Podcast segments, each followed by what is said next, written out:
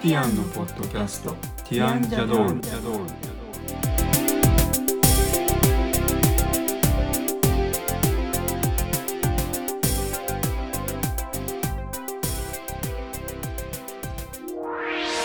こんにちはティアンのコリンです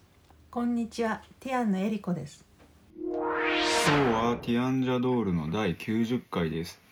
このポッドキャストでは音楽やアートデザインなどティアンのメンバーの切り口で10分から15分程度でお話をしていきます、はい、えー今回は2023年の最終回ということになりますはい、でテーマはですね「えーと島温泉と湯治」っていはいうタイトルでお話ししていきます、はい、島温泉っていうのは漢字を言った方がいいかなと、知らない人にとっては。 4万っていうふうに書きます漢字で4万漢数字の四とうん一万二万の万ではい、島って読むんですよね。はい私最初音だけ聞いた時に、あのアイランドの島かと思いました。うん、あの群馬県の温泉ですね、はい、はい、群馬県の草津うん、草津に近いんですよね、結構ね。そう草津温泉と伊香保温泉とえっ、となんだっけえっ、と水上温泉、うんとかまあ割とそういった一帯のみんなそれぞれ近くにあるんですけど、はい、えー、と島温泉はまさに草津の隣だと思いますね。はい。なんか私草津の隣なんで、はい泉質も近いのかと思ったらうん全然違うんですよね。そうなんです。あの草津温泉って多分一番有名な温泉で強酸性温泉でこうすごい刺激が強い温泉ピリッとした温泉なんですけどはい、島温泉は、弱アルカリ。うんそうすごいなんか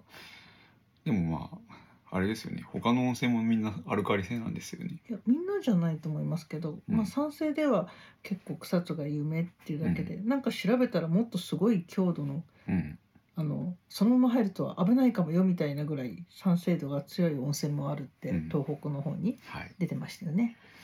で島温泉は草津とは対照的な弱アルカリの温泉はい、美肌の湯とか書いてありましたもんそうね。あの温泉成分はちゃんとどっか見ないとわからないですけどはい、なんなんかどっかに書いてありましたよねあそれですね硫酸、硫酸塩泉、うん、硫酸塩泉ナトリウムカルシウム塩化物、うん硫酸塩温泉ってなってますね。はいということでですねはい、その島温泉に行ってきたんですけどはい、えっ、とこれは草津温泉の酸性の温泉に入った後のなんていうんでしょう仕上げ湯、うんうん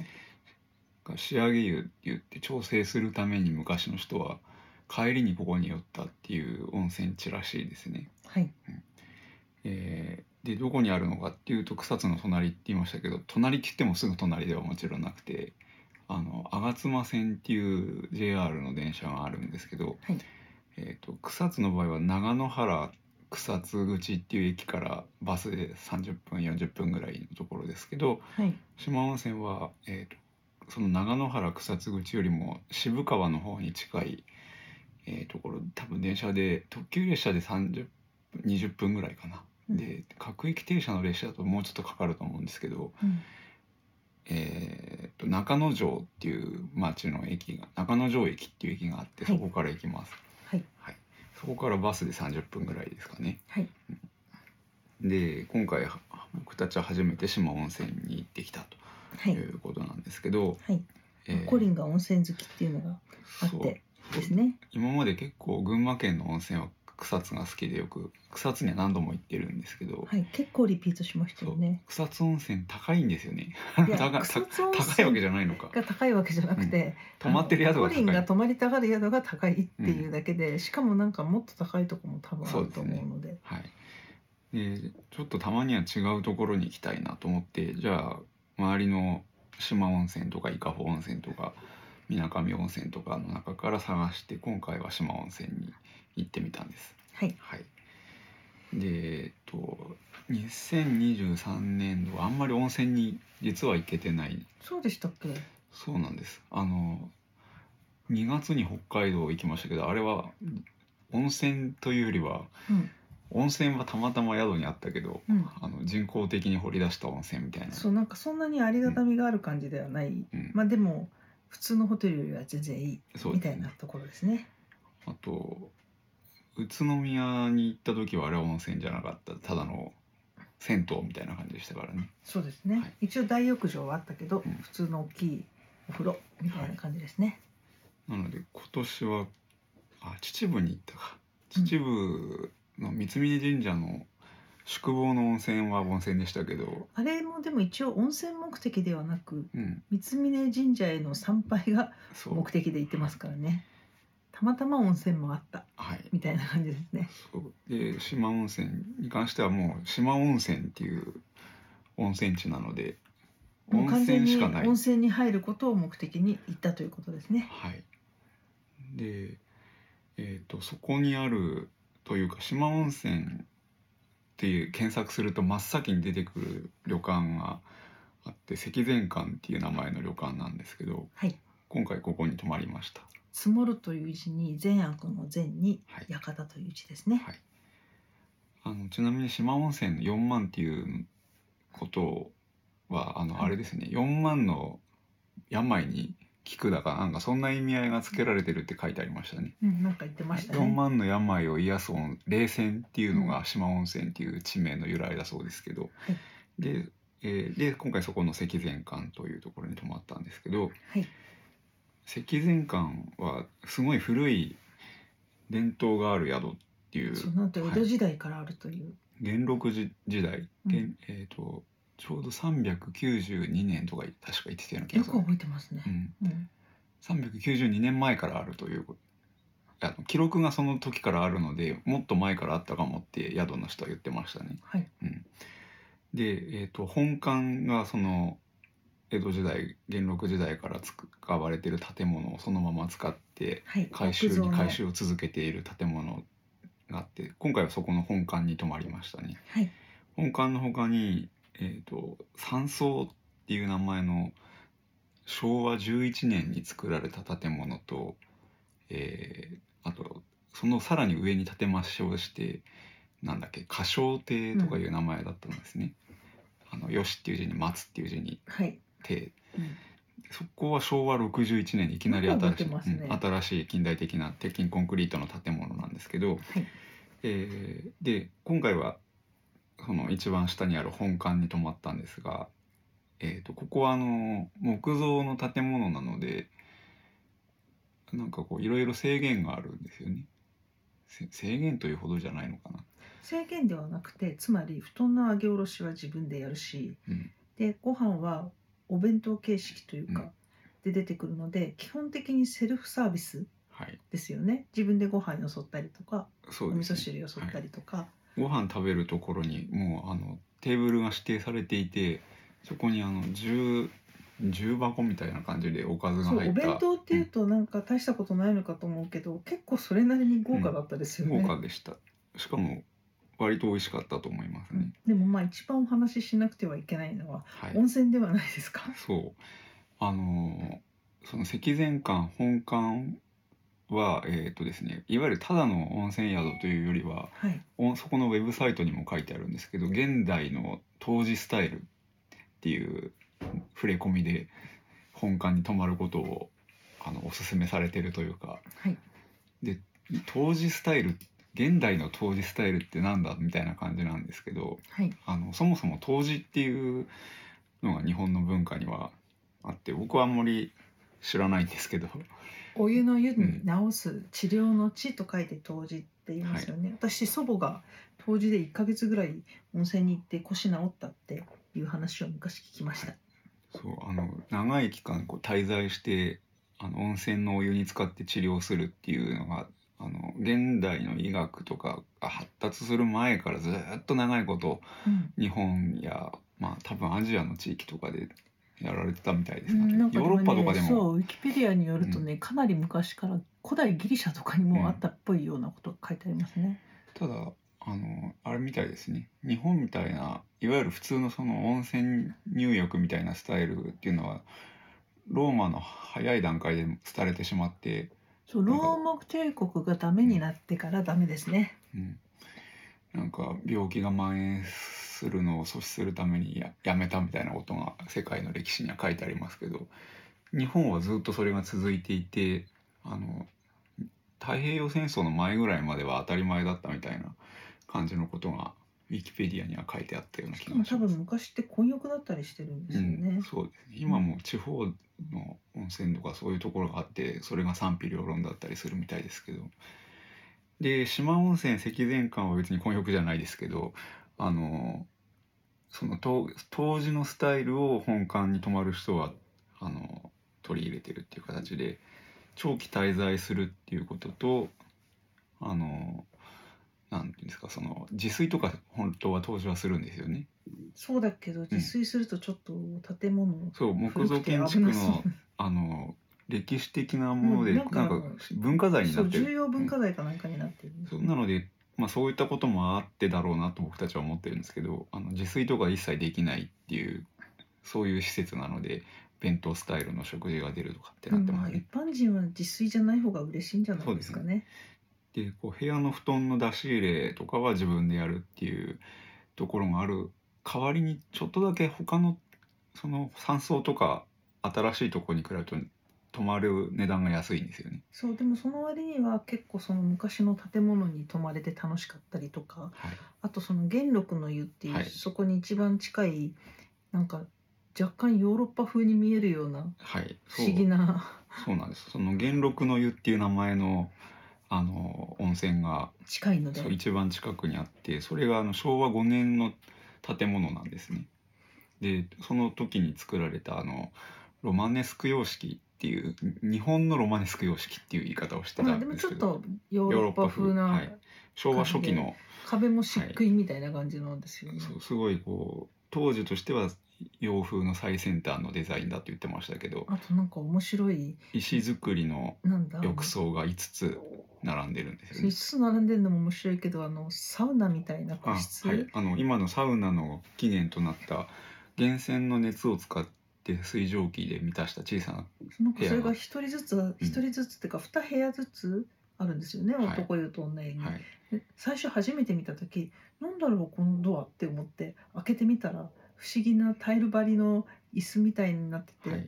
この小さな個室は何ですかみたいな感じですごいちょっと楽しいはい、感じですよね。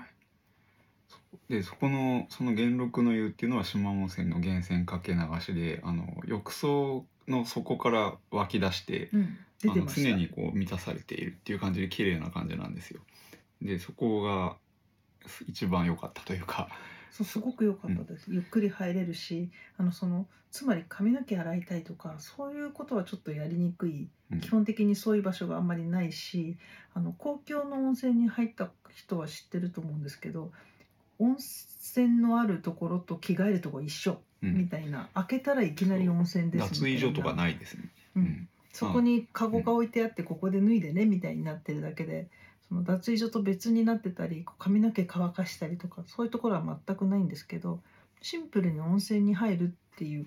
行為を反対に楽しめるしはい、なんか窓がいっぱい綺麗についていて明るいしはい昼間とかだと、そうですね。という感じでその四万温泉積善館っていう宿の、えー、と本館に泊まるとその元禄の湯っていう昭和5年の古い建物の綺麗なお風呂に入れるんですね。あいやどこに泊まってもあ、入れるんですけあそうど近いそうなので頭洗いたい人は上のその褐祥亭でしたっけ、はいまで行って入ればいいそしそっちはいわゆる近代的な普通の温泉施設みたいな感じであのカランっていうんですかなんかあの普水通にシャワーとかがあっうんて、そうシャンプーとかも置いてあってで女性の方はメイク落としとかそういうのもあって、うんみたいないわゆる普通の温泉の形、近代的なやつでもあの昔のその湯治宿みたいな雰囲気を味わうのにはその本館の近くにある元禄の湯って名前のところがいいんじゃないかと思うんですねあ。とはあれですねあの「千と千尋」のモデルの一つではないかとあそう、えーと言われてる宮ん崎ですよね駿さんの「千と千尋の神隠し」の映画の、えーとモデルの一つそでうはないかっていうふうにあの赤いジブ橋リジブリさんが言ったわけじゃないけど、モデルうん、そうなんじゃないっていう噂になってるというかでもあの赤い橋を渡ったら館があるとかってうんすごく雰囲気似てるのと、はいあとあの千尋がお仕事をするのにこう寝泊まりをする凛っていはいう人と一緒に寝泊まりをするこうなんていうんですか働いてる人たちの寝泊まりする場所にそっくりなところがあったりとかしましたよね、はいそその橋のたもとのあたりに。あのその元禄の湯のいが1階にあるんですけどその上にその女中さんとかが寝泊まりする部分っていうのが作られていそうて今は使ってないって言ってましたけどそうね。文化財なので職員も立ち入れないって言ってましたけどでそこの作りがまさに映画のその全く同じそう全く同じが、なんか千尋出てきそうみたいな感じの、そうで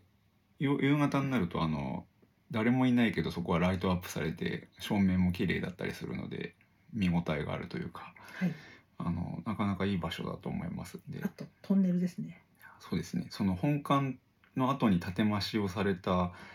えー、と山の方に山荘っていうのがあるんですけどそこをつなぐ館内のトンネルがあるんですトンネルなんです本当に本当にトンネルだったですね。しかも温泉地だからなんかか石壁のう、ん、ちょっとこう割となんか湿気がすごい感じの確かここを外のト通ンネりル抜みたいけなたら異世界に行ってしまうんではないかっていう雰囲気のそうで不す思ね議な感じのトンネルですよはねい。割と建物もすごい昔の建物なので入り組んでいて泊まってるだけで楽しいところだなと思うんですよね。そうですね。はい、ということであのあまりにも良かったのでまた行くことにしま した。あおの気に入りになってしまったという。しかもちょうどあの僕が働いてる会社の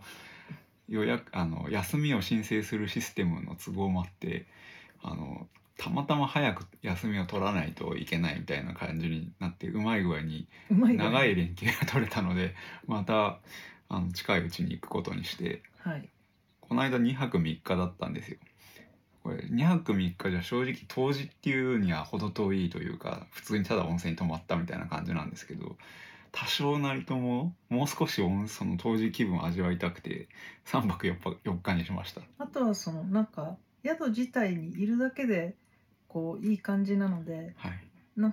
こうゆっくりししたいねっていうのそもうですあねったんですよね。そう何もしない時間を過ごしたいというかうん。なんかどうしてもはい一泊とかだと慌一ただし生い懸命そ行っうて、入らんなかきせゃっいかけくない来たんだからお風呂そういっぱい入んなきゃみたいになって。そうななんんかです疲れて帰ってくるみたいになっちゃうのでそうゆっくりしに行こうということで、はいはいち、なみにあの当時っていうのは本当はあの最低1ヶ月じゃない3週間とかっていうふうにあのウィキペディア調べると書いてあってうん1週間を1週間のその入り方っていうのがあってそのサイクルを最低でも3サイクルから4サイクルやらないと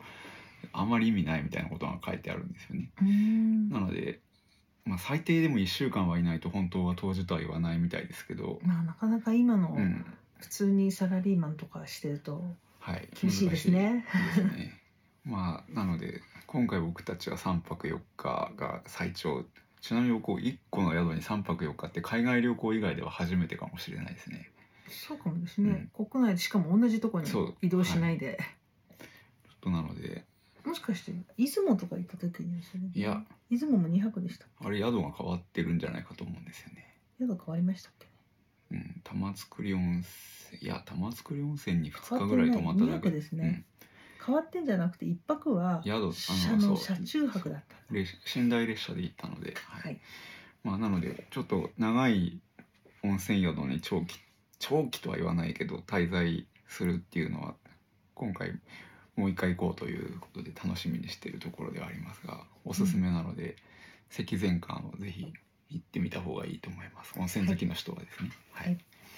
ということで、えー2023年の、えー第90回はい最終回はこれで終わりにしたいと思いますが、はいえーと次ですね2024年の1回目1月2日になると思いますけど、はいえっ、とですね年末2023年の年末にあの京急ミュージアムっていう博物館というか電車のうん、京急電鉄のはい、博物館をちょっと見たのでその感想というかお話をしていきたいと思います。はい、ということで今回はこれで終わりにしたいと思います。どうもありがとうございました。ありがとうございます。